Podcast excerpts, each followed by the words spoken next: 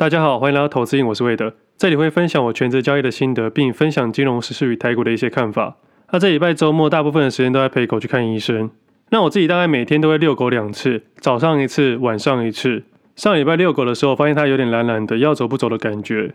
那么在一开始我没有太多的想法，我单纯只是觉得它有点懒而已。那几天下来，我发现它都是这样子。然后直到礼拜五的时候，它从我们家一楼的楼梯走到二楼的时候，它平常都是用跑用冲的。但是那一天，他走到一半突然停下来，脚一动都不动，趴在那边。我一开始第一瞬间还以为他在赖皮，后来拍了拍屁股的时候，发现他都一动都不动。这时候我才心想说不太妙了。然后又突然间想到前几天在遛狗的时候，有一个阿姨在散步的时候跟我说，她的狗因为年纪太大而瘫痪了，现在出门都只能坐轮椅或是没办法出门了。但是馒头趴下去的时候，只是后脚不动，但是他前脚还是可以动。但是那个样子是非常奇怪的，所以我就马上带他去看医生了。那次去的兽医诊所是朋友推荐的。他说这个是个老医生，比较有他的个性，不过医术蛮高明的，所以收盘之后连资料都还没整理去看医生了。那我自己到这个诊所，我觉得这个诊所蛮老旧的，这个诊所隐藏在某个巷子里面。我在那边长大，也走了千百次这条路，但是从来没看到这边有这间兽医。我大概三点的时候到那边，结果医生不在，只有一个美容师在洗狗。他就跟我说：“你要预约医生吗？”我说：“对。”他说：“那我打给他，叫他过来。”我想说奇怪，一般的兽医诊所通常医生都会在里面。不过我心想，可能是因为休息时间，所以医生在休息吧。那过了十几分钟之后，医生就骑着摩托车慢慢的走进来。那穿的也不是什么医师袍啊，他就穿的是一般的衣服。他就问我说：“我的狗怎么样？”我说：“这几天啊，我的狗都不太走路，要走不走的感觉。”然后我想说，趁年纪大的时候给他做健康检查。我想一想啊，其实馒头已经十岁，快十一岁了。如果换算成人的年龄，大概是六十几岁了，也算是一个老人家了。那这医生其实人蛮不错的。他帮这个狗看门诊，看眼睛、看耳朵、看鼻子、看嘴巴，然后接着去量体温、抽血等等。那让我印象深刻、比较奇怪的地方是，他帮他量体温是量肛温，那量完之后拿出来，他自己闻了一下，才去看那个温度。我不知道这是他的习惯，还是用闻的会有不同的差异。只是看到了当下，我有吓一跳。那量完之后，发现馒头是发烧了，而且他还有点贫血。那医生帮他打了三针，然后还打了一些营养素，然后跟我说他现在是老狗了。一周要给他吃一到两次的肉，最好是牛肉或猪肉，因为牛肉可以补血，因为它现在刚好贫血。那除了打三针以外，还帮他塞屁股的退烧剂。那打了三针里面的其中一针，医生说这个会很痛，通常狗会受不了，叫我要报警。其实含抽血大概是次针啊，前三针它都没有什么感觉，第四针打下去的时候，它真的哀哀叫。我听到这声音真的快要心碎了。其实馒头是一只很淡定的狗，它平常真的不太乱叫的。我还说，我之前养了它快一年的时间，都没有听过它叫过。它是一个非常淡定安静的狗，所以基本上一个月、几个月，甚至半年、一年，都有可能听不到它叫声。但它打针的哀哀叫的声音哦，我听到真的觉得自己很内疚。怎么这么晚来带它看医生？医生说它烧到三十九点八度了，其实算蛮高的。那看完医生之后，我是蛮自责，我马上带它去买牛肉、猪肉，就是好好准备这几天给它吃。那我平常也会煮东西吃，那通常是我自己吃完才会给狗吃，因为以前我在书上面看到教狗的训练方式。主人要先吃才能给狗吃，让它知道谁才是家里的老大，它这样才会服从你。那我从小带狗的方式是，先要让它运动，再训练它，再疼爱它。所以我通常都会遛狗，消耗它的体力，接着再教它一些东西，最后才给它吃东西。那这次生病，因为内疚的关系，我都先煮狗吃的，煮完它吃了之后，还要喂它药，然后塞完屁股之后，最后还吃自己的。那塞药这件事也是很特别的，以前的我绝对不会去摸大便，啊，正常的人也不会去摸大便啊，只是我是说。这次因为要塞屁股的关系，你手要伸到他屁股肛门里面，你才会把药剂给塞进去。以前我是绝对不干这种事情的。那现在因为他生病了，没办法，只有我可以这么做，所以现在我也只能接受这件事情。那第一次做有点觉得怪怪的，第二次做觉得还好，就像第一次捡狗大便一样，也觉得说第一次要摸大便的感觉很奇怪。那现在就不会了，现在捡大便就觉得很习惯。不过后来带回去，经过两天之后，礼拜天的时候，他依然没有退烧，我又再一次带去看诊了。那、啊、这次医生一样给他打了三针，然后再加强一点点药剂的量，一样啊，还是要挨那最后那一针，哀哀叫的那一针。他这次没有哀哀叫，他这次是嘤嘤叫。他那嘤嘤叫的声音啊，真的让我非常的揪心。那看完诊之后带回家，医生还教我几个方式，去摸他的耳朵，看看还有没有温度。有温度通常都是发烧，因为正常来说耳朵是冰冰凉凉的。然后再摸摸他的鼻子，看有没有湿润感。那医生还跟我开玩笑说，如果你想要准确一点，就去摸他肛门。但我目前没这么做了，我只有塞药剂而已。反正回来之后这几天还是按时吃药，一直到今天早上我带他去遛狗的时候，我发现他精神恢复的不错，已经恢复像以前一样会让我追着跑的感觉。虽然当下觉得很讨厌，觉得他很白目，但是心中又觉得放心很多了。他终于恢复那种很讨人厌的狗了。那这几天带狗去看医生，让我想了很多事情。我后来交易几年之后，发现我对于交易以外的其他事情啊，没有什么太大的兴趣。很多人会讨论豪宅、名车、名表，或是讨论一些最近最火红的一些事件。我发现我这几年来可能被交易给慢慢麻痹了。我对很多事情都不太感兴趣，也让我对很多事情都没有揪心或心痛的感觉。我不知道这是好还是坏的。而因为这次事件，我才发现，原来我对两件事情是非常非常在乎的。第一，当然是家人，因为我爸妈把我养育长大，我觉得他让我有手有脚、健健康康，已经非常非常感恩了。那第二件事让我非常非常在乎，应该就是馒头了。其实光是这半年来啊，交易市场没有什么特别好担心的事情，它就是温温的涨，静静的涨。那最近呢，开始火热的涨。其实如果你是用右侧交易的投资人啊，这五六个月来，我相信你在一开始会怕怕的，后来会越来越顺利。现在大多数的右侧投资人应该觉得有点得心应手了。不过我在这个时候，我也不会过度去膨胀，也不会过度觉得说自己要赚多少多少钱。我依然是用这个平常心看待这交易市场的平常事。所以我有点忘记那种紧张或揪心的感觉了。只不过啊，最近那馒头出的事情啊，我不知道怎么去形容这种感觉，好像这个世界突然间毁灭一样。当下医生啊帮我看狗的时候，我心中有说不出的感谢，也让我更加深一个感觉：健康这件事情啊，是用多少钱都买不到的。有些人会说自己身上只有两亿，只有回忆跟记忆。这种说法有点就是说自己身上没有这么多钱，只有回忆跟记忆这种空气的东西。但是老实说了。两亿也买不了你的回忆跟记忆，有些无形的东西啊，才是真正无价的东西。你不可能出清所有的库存，只为救了一个生命。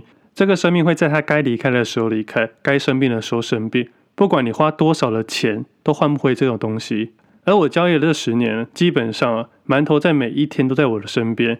其实很大部分的时间，我不喜欢跟别人沟通，不是因为讨厌别人，也不是自视甚高。是因为人与人之间的相处需要拿捏分寸，需要谈吐，需要一些沟通的能力。那假设遇到一些坏人，还要小心他的心机。不过啊，狗啊是没有心机的，虽然它会调皮啊，但是它最终还是依赖着你。那医生边用的时候还边跟我聊天，他说有些人因为狗老了，然后不医就把它丢到收容所，让它安乐死。我心里在想说，怎么会有这么奇怪的想法出现？我知道狗年纪越大花费越多，但是这不就是我们应该负责的东西吗？我自己是听起来很残忍啊，但是我还是觉得说我不会做到这种事情。其实我在养它的时候也出了很多的问题啦。我还记得在大四的时候，我跑去南部领养了馒头，然后没想到刚养的第一年，它常常生病拉肚子，所以我很常要带它去看医生，几乎每个礼拜要一次。但对于学生时期的我来说，一个礼拜多花一千块去看医生，还要打预防针、买饲料，还要买它的生活用品，真的对我造成一定的负担。我因为馒头的关系，当时还打了两份工。第一份工作是凌晨四点起来的宅急便，第二份工作是晚上七点到九点的家教。当时为了负担自己的生活费以外，还要负担这只狗的看诊费。每一次看诊之前啊，我都是介于到底要不要去这件事情，因为每次去都要花我一千块，久而久之负担也越来越大了。但天使与恶魔之间的挣扎，最后还是天使战胜了，还是会带他去看医生。后来出了社会，当时薪水是开二十二 k，两万两千元。后来因为业绩没达到，变得一万八千五。然后再加上这只狗的负担，其实对我来说是有那么一点点沉重。所以一开始给它饲料啊，是好事多的饲料，我自己买个九公斤回家分装之后，然后再慢慢喂它。我记得当时九公斤相对便宜，对比一些优格或其他品牌来说，所以当时没有什么钱，不止我自己吃比较少一点，狗也必须省吃俭用。但是啊，它从来没有离开过我。一直到现在，我经历交易快要十年，基本上每一个交易日，它都在我身边。其实这几天我在回想啊，因为我交易的时候都不太讲话，有可能一整天都不讲话，会不会是因为这样子？我家的馒头的个性会跟我很像，我们两个有时候在同一个空间，可以一整天没有发出一点声音，我们就默默的做自己的事情，我默默的喂它，默默的喂狗，默默的交易，默默的回家，默默的睡觉。其实我把它在我身边当做一种习惯，甚至是交易的一种信仰。它没有走过很多很多的低潮，很多很多的高峰，但是最后啊，它都选择不离不弃的在我身边。所以其实这些生病啊，我非常非常担心，因为他年纪也大了，我很担心他一瞬间就离开了，因为我们永远不知道意外跟明天什么时候发生。我甚至会觉得啊，如果哪一天馒头离开了，我可能就没办法再交易了。或许我自己交易的一致性里面还包含了这只狗，甚至有朋友跟我说，馒头如果真的离开，再养一只狗就好了。我知道，对一些没有养狗的人来说，好像狗都长得一样。对他们来说，狗可能是一种生物。再多一点点了解，可能了解品种。但只有真正养狗的人才知道，每一只狗其实都独一无二的，也只有真的有在交易的人才知道交易有多么的困难。这次看诊费用大概花了四五千块，比过往学生时期看一次诊费的费用多了快要四五倍。但是这次付钱的时候，我心里完全没有一丝的犹豫，就把钱付出去了。所以很多人在说，你要怎样才能财富自由？赚多少钱才能财富自由？当你可以把你身边所有你想照顾的东西，在付钱的那一瞬间没有任何的犹豫，这才是财富自由。这套用在狗身上，身边的家人、父母、长辈、小孩都一样。这可能对我现阶段来说是非常非常重要的事情吧。好了，突然间讲这么多，是因为有感而发。我没想到这一年来啊，最让我担心的事情竟然是狗的事情。那也还好，它发生在周末，没有影响到我平常的交易日，算是蛮有默契的一条狗吧。其实交易久了，你的紧张感会越来越少。其他什么股市大跌大涨没赚到的钱，其实都是小事情，因为市场永远都在，市场永远都派对。从一年前、两年前、三年前，一直到今年，我都讲一样的话。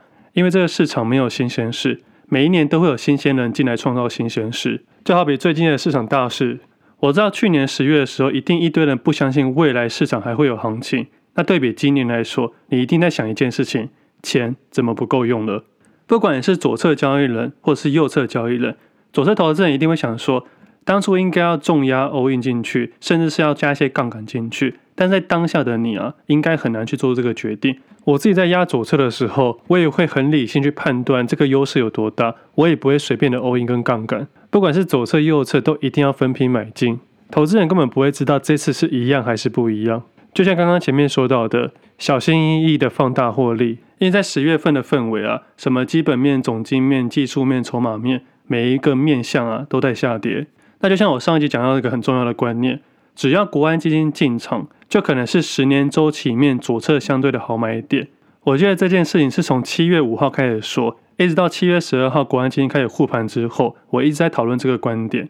在十月底的时候，我还在脸书上面发了一篇文，我说如果你过去是想要买指数型基金的话，过去那三年可能不是一个好时机点，但是从今天开始才是。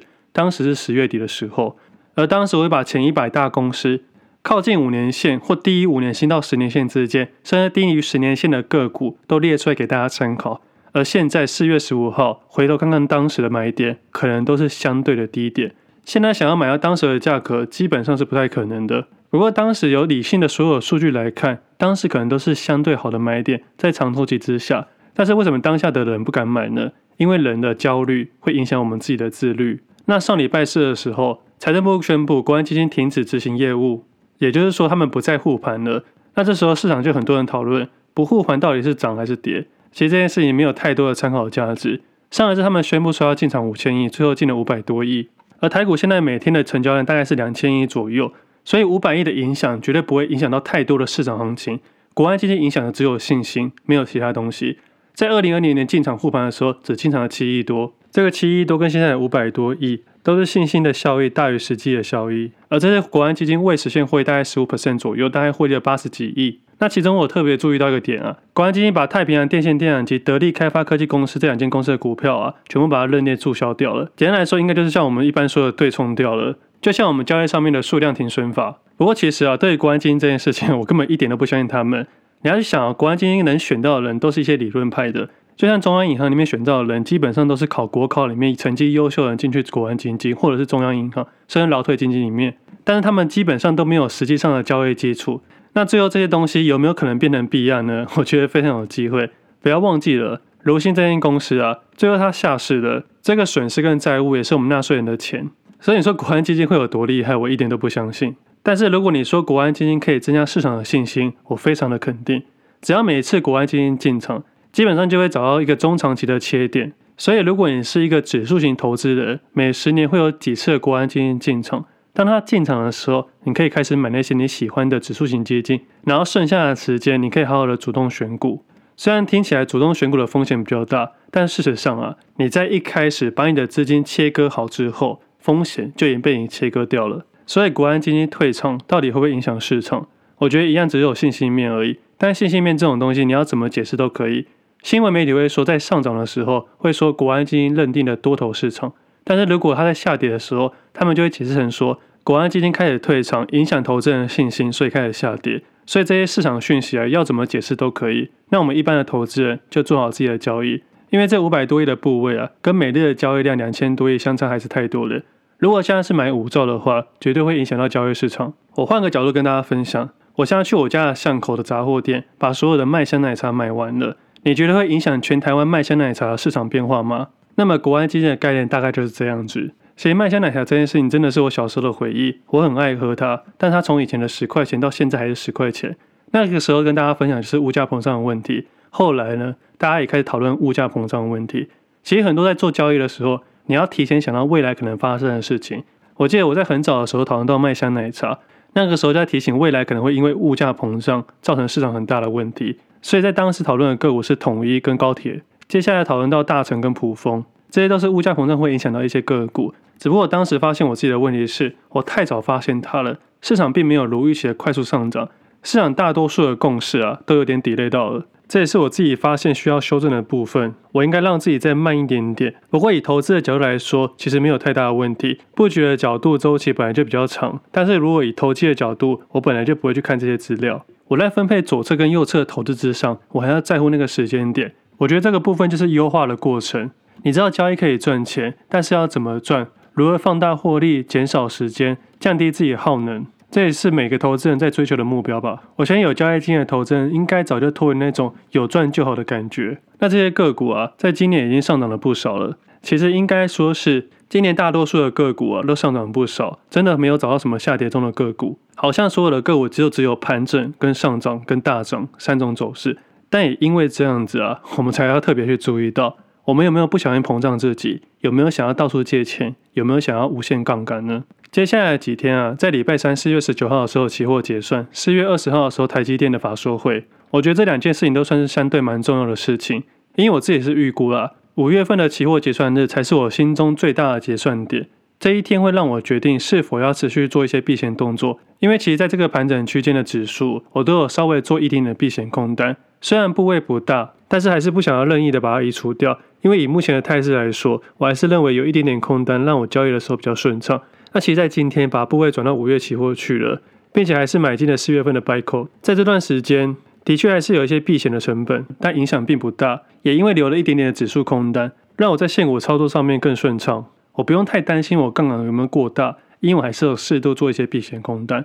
所以在右侧的这几个月来，其实交易算是蛮顺的。基本上该涨的都涨了，不该涨的也涨了。但是我们还是不要轻忽市场。我现在最近的市场已经越来越多人开始讨论股票了，但是我还是希望我自己跟各位听众朋友都可以学会默默的赚钱。因为其实获利这种东西，我会把它当做一种干粮，在未来行情假设不好的时候，发生一些饥荒的时候，我们手上还有口粮可以生存。我知道现在热度回来了，但是这个时候并不是说要出新部位或解码部位或放空部位。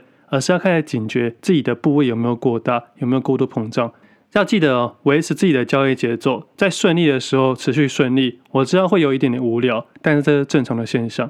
交易到最后，你会发现你一直执行正确的动作，自律性的行为，你会发现交易就是这一回事。如果你现在觉得有那么一点点无聊，没有关系，因为我也觉得有点无聊。而且我最近还有一种感觉，我做分享好像失去那个价值。其实，在行情不好的时候，我自己知道，在当时的我不能走，不能走歪，不能让大家动摇。我应该维持自己的一致性，持续去分享，因为这才是分享者真正存在的价值。但是如果市场一片大好的时候，我反而觉得自己没什么效用，没有被人家利用的感觉。但是啊，不管市场多好多坏，我都会持续做交易的功课。我每周还是会看盘，每周还是会记录东西，每周还是看自己的判断有没有正确。我们做交易的一定是要为了获利为第一优先，但是获利之后的喜悦啊，看对的感觉，其实不输那种金钱带来的快乐感。尤其在这种行情之下，我们都会有一种感觉，钱不够用的感觉。这个好，那个好，就是我们的总资金不够好。现在如果听众朋友可以静下心来想一想，这不就是欲望吗？其实过往就分享过一个想法，停损是种技术，价格来到你心中的那个价格之后，你可以用技术性的退场。该怎么退场？可以数量停损法、分批退场法都可以。但在停利的部分，其实相对难很多，因为停利是种艺术。它除了移动百分比法，或是利用刚刚数量停损法把停利给同时退掉，还有第三个最重要的观念，把它换成你喜欢的东西。因为我们投资的目的是获利，而获利的目的是想要带来更好的生活。更好的生活就要把市场里面的钱给移出来。那么在移出来的同时，你会发现市场里面有限的资金变少了。就会有一种钱不够用的感觉。在我们现在的社会上啊，不管你多有钱，你都可以买到一个相对应的物质。你有一百万可以买国产车，你有一千万可以买跑车，你有两千万可以买房子，你有一亿的时候可以买豪宅，你有十亿的时候可以买飞机。反而这个世界上只有你可以买得起跟买不起的东西。所以反而在这个好行情的时候去思考，我们要如何在比较相对容易的好行情之下，让这件事情持续下去。不管是坏行情、好行情，都可以让你现在的交易模式让它长长久久。其实最后做交易啊，就追求五大目标。第一个是高获利、低风险、最少时间、最低耗能。那前面四个可以靠你的财务知识、训练、经验而来的。基本上只要踏入交易市场的每一个投资人，都在追求这四个目标。那第五个目标就是生活与投资的平衡。其实第五大目标其实是每一个人都独一无二的。我们的出生家庭背景完全不同，所以我们要的平衡啊，其实每个人都不同。像我努力到现在啊，还不比我一个好朋友，他出生那一天的资产就比我现在多非常非常多了。所以生活与投资的平衡，不是追求这个绝对数字，而是这个相对数字。像以前在养馒头的时候，我必须凌晨起来打工，接着是上课，晚上再去做家教，才能勉强负担得起他的医药费。对当时的我来说，我觉得这只狗生病是永无止境的。结果没想到，当他一岁之后，他就不再生病了。一直到现在，相隔十年以上，他又开始出现很多的问题。因为北部这边比较湿冷，所以每一年都要带他去看好几次的湿疹。一开始也觉得有点痛苦了，怎么每一年都要花这么多钱？但后来自己的负担能力越来越高的时候，也让看兽医这件事情啊，让我自己的消耗能量越来越少，也就是让我的资产消耗速度越来越慢，就是让我能负担这件事情了。现在是看了医生，虽然五千块不多不少。但是能毫不犹豫的把这些钱交出去啊，对我来说已经最大的感谢了。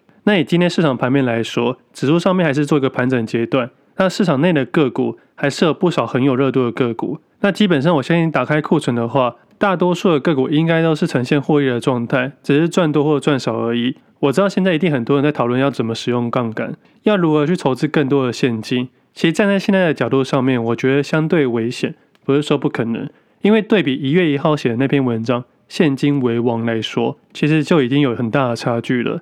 其实，在现金为王那篇文章里面，我花了不少时间去研究它。我还记得那个周末是在跨年，身边的朋友找我去跨年，但是我一一婉拒了，因为当时我认为啊，市场有很重要的东西，我要把它研究出来。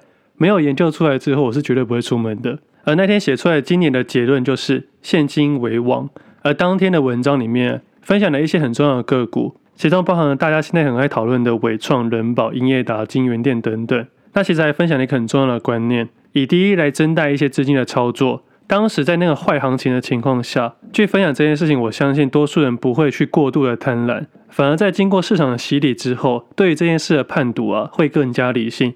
所以在当时啊，也是我第一次分享如何用低利率去增带一些操作的事项。其实交易市场里面有些做法，其实是网络上面查不到的。而通常在你查得到的时候，大家在讨论的时候啊，这件事情已经是过去式了。所以财务知识要慢慢累积，才能慢慢找到使用的时机。那最后的部分再跟大家分享一件事情，我对美股部位的看法会在下一集跟大家分享。我有一点点的改变。那最近除了台股市场以外，我会开始关注美元指数跟外汇市场。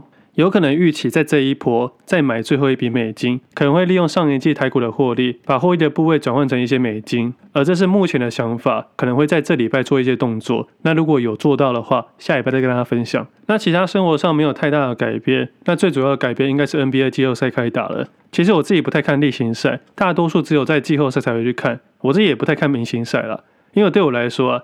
我觉得 NBA 的明星赛有点难看。我知道所有明星一起打球很精彩，但是啊，就少了那种冲劲感，少了打篮球那种最初衷的热情跟平静，还有那种较劲的活力。所以基本上我能看 NBA 的时间也越来越少了。所以我会把我一些仅存的时间 用来看 NBA 的季后赛，因为每一次的季后赛每一场都是关键，每一个人都认真去打。那自从吨位的退休之后，我自己就没有特别喜欢的球队。对于每一场 NBA 来说，都是单纯欣赏球赛的角度去看。那如果以今年来说，我自己私心希望太阳队可以赢，因为我自己喜欢的球员 Chris Paul 也在这个球队里面。今年已经三十七岁，快三十八岁了，至今都还没有拿过冠军戒指。我知道有不少人不喜欢他，但是对我们这种矮个子来说，他简直就是我们打篮球的目标。他在一群高个子里面生存，他的组织能力、控球能力、得分判断，还有那种把对手用到很烦的那种韧性，每次看都可以燃起我的篮球魂。所以自己今年的私心是希望太阳赢。那今天分享的时间大概差不多了。那下礼拜的部分，我想问问大家一些问题，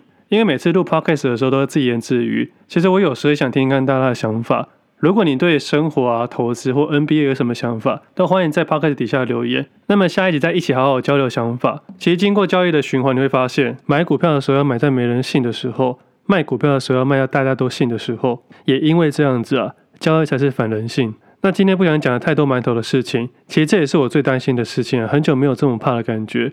追求更大的获利目标很重要，但也不要忘记此刻拥有的啊。有时候自己停下脚步看一看，听一听，至少不要让未来后悔。有时候我自己也会去过度追求很多未来，但有时候真的也忘记自己站在现在，应该好好享受现在。像今天早上看到他这样脱钩乱跑，很想扁他，但同时又很开心。每次看他玩时就很想把他丢掉，但是他真的不小心弄丢的时候，我又非常的担心。反正没事就好。那时间差不多了，我要去帮他晒屁股退烧剂了。今天节目就到这里，我们下次见，拜拜。